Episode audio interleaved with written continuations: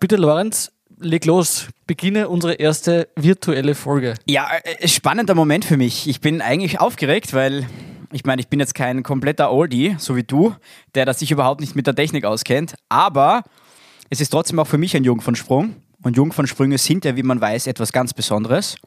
Ich hoffe nicht, dass sie bei uns heute schmerzhaft enden, aber es ist auf jeden Fall, wie du sagst, eine Premiere, weil wir sehen uns heute zum ersten Mal nicht live und sind, ich musste mich gar nicht testen für heute, das ist richtig angenehm. Es ist der Nervenkitzel, weiß nicht, geht's mir gut, geht's mir nicht gut? Habe ich das Virus, habe ich es nicht? Ja, weil ich bin niemandem Verantwortung schuldig, außer mir selbst, weil ich sitze alleine in meiner Wohnung und du sitzt einem hunderte Kilometer von mir entfernt, auch vor einem Bildschirm. Der Nervenkitzel ist dann eigentlich erst danach, nämlich nach der Folge, wird man krank, wird man nicht krank. Hat die andere Person einen angesteckt? Das ist der eigentliche Nervenkitzel, finde ich. Eben, und der ist jetzt weg. Der ist weg. Du bist jetzt ein ganz kleiner Kopf auf meinem Bildschirm. Mehr sehe ich von dir nicht. Ist eigentlich recht angenehm, muss ich sagen. Also Du hast eben ein präsentestes Attribut meines Körpers vor dir. Das ist mein wunderschönes Gesicht und das sollte dich eigentlich schon glücklich Genau. genug schätzen. Das macht mich eh sehr glücklich, dich wieder mal zu sehen. Mhm. Ich habe jetzt eine blöde Line halt einfach nur im, in meinem Ohr. Ja, das reicht. Aber die hast du sonst auch in deinem Ohr, auch wenn wir uns in Persona sehen, Jonathan, weil du nimmst die, die Geräusche aus deiner Umgebung über die Ohren wahr. Also, ich weiß nicht, wie du es sonst machst, ob du es über die Augen wahrnimmst oder keine Ahnung. Das war wieder eine anatomische Lehrstunde So ist von, es. von dir, lieber Lorenz. Ja, bitte gerne. Ganz zu Beginn möchte ich, Darf ich dich zuerst was fragen noch? Sind es drei oder vier Pixel, mit denen deine Kamera arbeitet, also deine Webcam? Lorenz, ich glaube, es liegt eher an deiner Internetverbindung. Nein, ich glaube, das liegt dann. Du hast doch diesen Apple-Computer, oder? Ja. Muss man da auch eine extra Kamera dazu kaufen oder damit man die hat? Die ist so, so eine Eye-Camera. Ein Verbindungskabel. Ein Verbindungskabel und dann die Kamera auch noch. Die kostet dann wieder extra. Danke, Genau. Apple. Ganz zu Beginn ein netter nachbarschaftlicher Gruß an alle unsere Hörer und Hörerinnen in Deutschland. Wir haben nämlich mehrere Hochburgen in Deutschland. Hamburg, Berlin und eine gewisse Stadt namens Schwerin, habe ich noch nie gehört. Umso schöner, dass es heute um einen deutschen Auswanderer geht, nämlich einen Mann namens Josef Ratzinger. Na, oh je. Oh je. Ich wusste bis jetzt ja nicht, um was es geht, aber jetzt, jetzt weiß Ja. ich's natürlich. Na, wie du und alle unsere Zuhörer schon lange wissen, bin ich ja eine vertrauenswürdige Quelle bei allen Dingen, die mit dem Vatikan zu tun haben. Das stimmt. Und ich habe mir daher heute vorgenommen, eine Verschwörung der jüngeren Kirchengeschichte zu entwirren, nämlich den Amtsverzicht von Benedikt dem 16.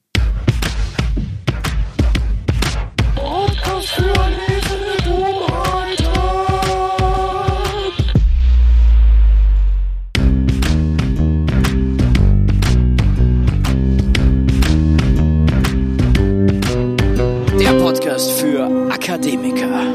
Und Prokrastinierer ohne Niveau.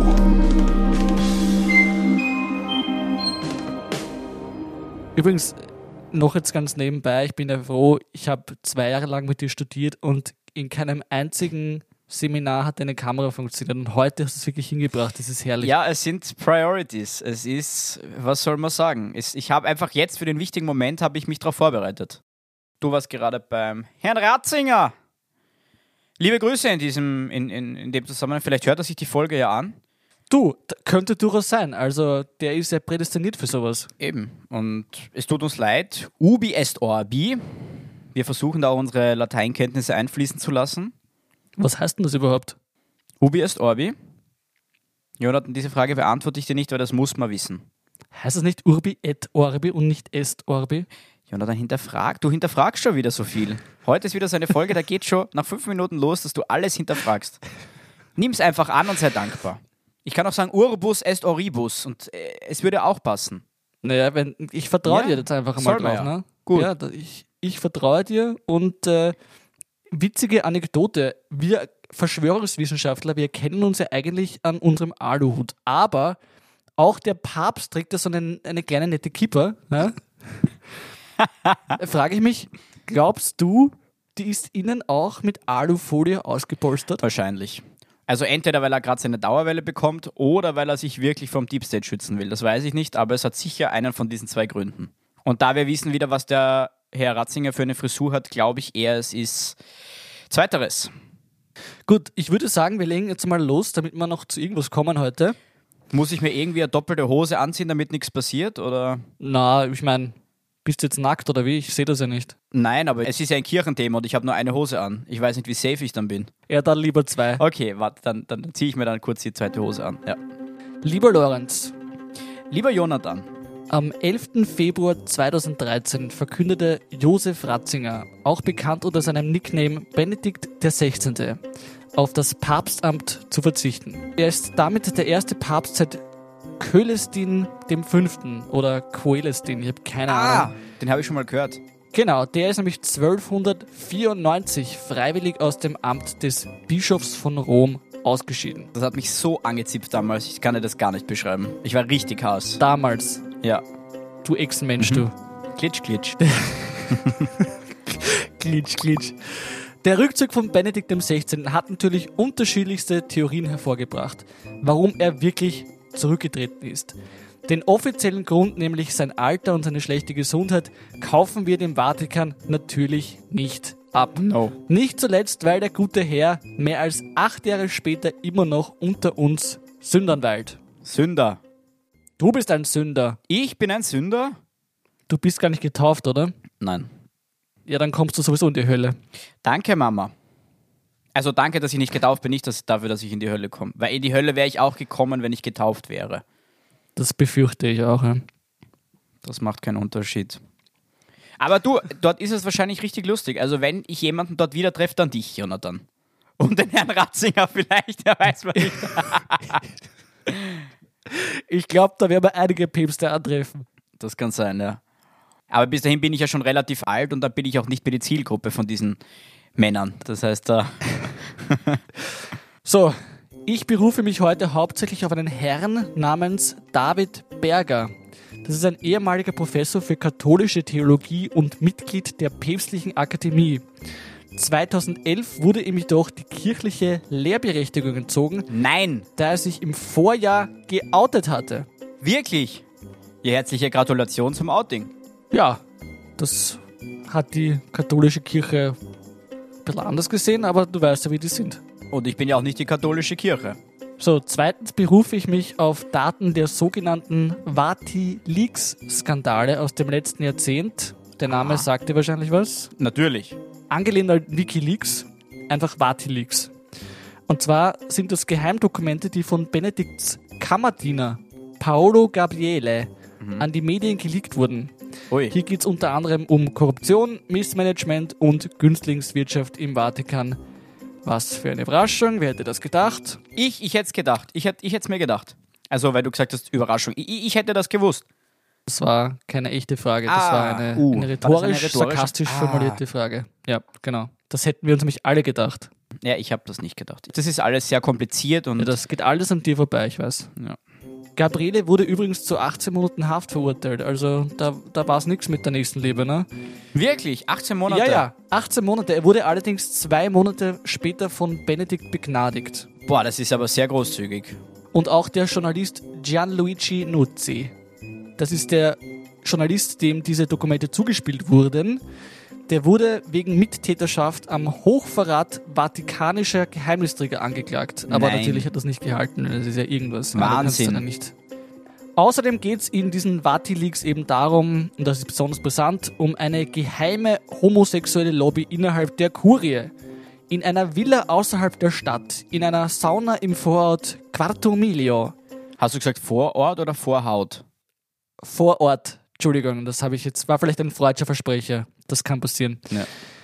In einem Schönheitssalon im Zentrum Roms sowie auf dem Gebiet des Vatikans selbst soll es, Zitat Wikipedia, zu intimen Begegnungen zwischen Männern der Kirche gekommen sein. Zitat Ende. Okay. Normal zitiere ich Wikipedia nicht, aber das war so eine schöne Formulierung.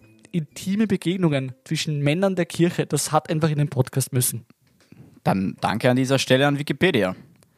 Das hat sicher ein, ein Theoretiker auch geschrieben, einer, einer von unseren. Ja. Wahrscheinlich. Gut. Bevor ich zu meinen Beweisen komme, nochmal zur Erinnerung, gell? unser Podcast ist jugendfrei, also bitte diesmal über dem Priestergürtel bleiben. Ja? Ich versuch's. Ich muss gestehen, ich hätte mir eigentlich viel mehr aggressiven Ton, also einen viel aggressiveren Tonus von dir erwartet. Ich war richtig überrascht, dass du da so, so sanft an das Thema herangegangen bist. Du, ich bin ja ein objektiver Mensch und ich gehe offen an alles heran. Dass das bei dir und der Kirche zutrifft, das glaube ich nicht. Was haben sie dir gezahlt, Jonathan? Sag's. Naja, Entschuldigung, aber der Vatikan ist ein treuer Unterstützer unseres Podcasts von der ersten Stunde. Und ich sage mal so, die Kirche ist, das sind die Urheber der Verschwörungswissenschaften generell. Also die haben ja damit begonnen, mit dem ganzen Blödsinn. Eigentlich kann der Podcast nur funktionieren, weil es die Kirche gibt. Ganz ehrlich, ich glaube, es würden nicht so viele Menschen an, an Verschwörungstheorien glauben, wenn sie nicht auch schon glauben würden, dass ein unsichtbarer Mann in den Wolken sitzt. Und äh, Sag mal, Jonathan, geht's dir noch gut? Du kannst nicht sagen, unsichtbarer Mann. Woher weißt du, dass das ein Mann ist? oh, das war der Fehler, du hast recht. Also, das ist ja wirklich. Das ist eine Sch Schämen solltest du dich. Naja, laut Kirche ist es ein Mann, oder? Er kann alle. Er, sag ich er auch schon. Du, du ziehst mich damit rein in deinen Strudel. Er ist divers. Genau.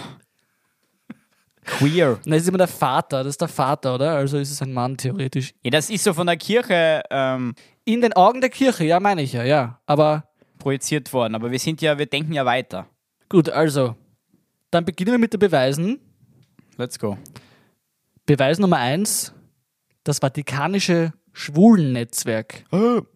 Das klingt schon mal gefährlich. Am 17. Dezember 2012 wurde Papst Benedikt ein 300 Seiten langer Geheimbericht vorgelegt. In diesem Bericht geht es auch um die Cordata Omosessuale in Vaticano, also das Schwulennetzwerk im Vatikan, das angeblich bis in das engste Umfeld Benedikts reichte. Und wie vorhin schon erwähnt, hat dieses Netzwerk sechs Treffen in Rom und im Vatikan organisiert und dadurch haben sich diese Kirchenmänner erpressbar gemacht. Ui. So, wohl als direkte Folge wurde etwa der einflussreiche Monsignore Balestrero aus dem Vatikanischen Staatssekretariat nach Kolumbien versetzt. Er wurde laut La Repubblica, das ist eine angesehene Tageszeitung in Italien, dreimal in dem Bericht erwähnt. Nach Kolumbien, hast du gesagt? Ja, genau. Also zum Schüttelmeier. Ja, dahin. Schon irgendwie ein komischer Zufall, dass man von allen Ländern weltweit genau das nimmt, wo der Herr Adolfo Schüttelmeier verweilt. Da ist wahrscheinlich gerade eine, eine Stelle frei geworden. Ich weiß auch nicht, wie das funktioniert im Vatikan. Ja. Ja, stimmt, er ist doch schon älter, der Herr Adolfo Schüttelmeier, deswegen, vielleicht hat er den Geist aufgegeben und jetzt haben sie ihn ersetzt. Ja, aber das ist schon wieder sehr verschwörerisch, was da jetzt. Vielleicht hat er ihn pflegen müssen, aber das wissen wir nicht. So, worum geht's in diesem Beweis? Laut dem Herrn David Berger hatte Ratzinger panische Angst vor Homosexuellen. Der Bericht hat ihn schließlich veranlasst, sich vom Petrusdienst zurückzuziehen. Er hat dadurch nämlich, Zitat, ein genaues Bild des Schadens und der faulen Fische im Vatikan bekommen. Ein Netz mit Finanzinteressen, verbunden durch ihre sexuelle Ausrichtung. Das ist auch schön gesagt. Danke. Ich finde die Ironie immer so toll, weil die heucheln da immer daher von wegen, ah, Homosexualität ist so eine starke, so eine, so eine heftige Sünde. Ja?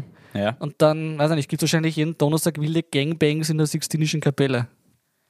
Aber es ist zumindest ein schönes Ambiente. Also wenn man da sozusagen sexuell verkehrt und du siehst dann, wenn du nach oben schaust oder so, irgendwie Michelangelo über dir, ist das schon was Besonderes. Ja, also in allen Positionen gibt es da was zu sehen.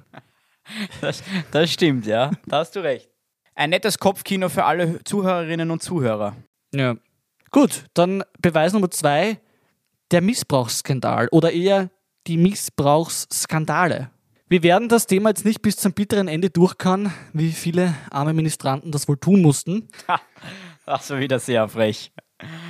Also, wenn da eine ältere Dame jetzt gerade zuhört, die zufällig gedacht hat, weil sie die Überschrift gelesen hat, dass das ein Kirchenpodcast ist, dann entschuldige mich jetzt an dieser Stelle für diese sehr fragwürdige Aussage. Ich bin mir keiner Schuld bewusst. Sehr gut, so soll es ja sein. Wer sich übrigens ein genaueres Bild von dem ganzen Skandal machen möchte oder äh, den Skandalen, der kann sich gerne die Wikipedia-Seite dazu anschauen. Ich mache ein bisschen Werbung für die. Einfach sexueller Missbrauch in der römisch-katholischen Kirche googeln. Das ist original die längste Wikipedia-Seite ever mit, und das ist kein Witz, über 1300 Quellen. Ja, also für ein richtig schön unbehagliches Wochenende mit viel Mit was? Mit wie viel was? Ist das schlecht, Jonathan? nur ein bisschen. Okay. Lies das durch, dann wird der auch schlecht sein. Okay. So, worum geht's jetzt da? Es sind nicht die Skandale selbst, sondern es geht darum für Benedikt, wie er damit umgegangen ist. Und zwar gibt es da die Theologin und ehemalige Ordensfrau Doris Reisinger und die schreibt, dass sich Täter unter Benedikt lange sicher gefühlt haben. Wichtiger als die Opfer war ihm nämlich der Ruf der Kirche. Schlimmer als die Gewalt gegen Kinder war ihm der Glaubensabfall der Kirchenmänner. Also das hätte ich mir jetzt nicht gedacht, dass ihm der Ruf der Kirche wichtiger war. Das glaube ich nicht. Ja, man kann ihm nämlich zwar anrechnen, dass er sich als erster Papst mit Missbrauchsopfern getroffen hat, geschwiegen hatte aber zum Beispiel, als Missbrauchsfälle in einem Regensburger Kirchenchor aufgeflogen sind, Oh. der lange Zeit von seinem Bruder geleitet wurde. Kein Spaß. Und die Aufklärung wurde vom damaligen Regensburger Bischof verhindert und später wurde eben dieser Bischof von Benedikt zum weltweit zuständigen Chefaufklärer kirchlicher Kindesmissbräuche bestellt. Also tolle Leistung dafür. Und in einem Brief an eine amerikanische Kirche appellierte Benedikt außerdem, einen Priester, der Kinder missbraucht hat, nicht aus der Kirche zu entlassen, zum Wohl der Gesamtkirche. Ja, der, der Gesamtkirche tut's gut. Ja. Die haben da sicher so, so Tabellen, so How many boys did I have? Und dann, und wenn einer dann rausgedroppt wäre, dann wäre es einer von den, von den Top 5 oder so, wäre sicher rausgecrashed. Das wäre sicher schlecht für irgendein ein Team gewesen. Na, es gibt wirklich, es gibt so interne Dokumente angeblich, die die Kirche natürlich nicht äh, veröffentlichen will, wo eben die sehr wohl und genau wissen, wie viele Menschen da betroffen sind ungefähr. Arg. Ich habe es so lustig gefunden, dieser Herr Berger, von dem ich schon erzählt habe, Ja. der hat gemeint, das Problem in der Kirche sind, und wieder ein Zitat, die Strukturen katholischer Priesterausbildung, die Kleriker bewusst auf dem Entwicklungsstand eines vorpubertären Jugendlichen halten und die kirchlichen Parallelwelten, die psychisch labile Personen magisch anziehen. das habe ich so schön gefunden. Das macht so viel Sinn. Das ist echt sehr schön gesagt. Da muss man den Hut ziehen. Den Aluhut. Den Aluhut. Aber nur kurz, aber nur kurz. Dann sofort wieder aufsetzen, bitte. Sofort wieder aufgesetzt. Aluhut aufgesetzt. So, Beweis Nummer drei. Alle anderen Verbrechen. Du, ich habe nicht so viel Zeit heute, Jonathan. Also falls wir länger brauchen als noch ein... Ich fasse es nur kurz zusammen, ja? Also kein Achso, weil Problem. du gesagt hast, die anderen Verbrechen, da wären wir ja, weiß nicht, morgen auch nicht fertig, oder? Wie gesagt, da könnte man wahrscheinlich eine ganze Staffel damit füllen, aber die Kurzfassung ist, der Vatikan ist korrupt, zweckentfremdet Spenden und Kardinale wohnen zum Beispiel kostenlos in 600 Quadratmeter Luxuswohnungen und werden von Missionsschwestern umsorgt, wie das halt bei pubertierenden Jugendlichen der Fall ist. Aber das hört sich nach einem ziemlich angenehmen Job an. Du, ich glaube eh, die haben jetzt kein schlechtes Leben, ne? Die haben ein, ein gutes Leben dafür, dass ein Haufen Blödsinn rennen. Habe ich das gesagt? Jonathan, Mein Fehler. jetzt musst du echt aufpassen, weil es ist rechtlich schon, glaube ich, ziemlich an der Kippe. Ich befürchte auch, ja. Also wenn unsere Ache nicht schon untergegangen ist.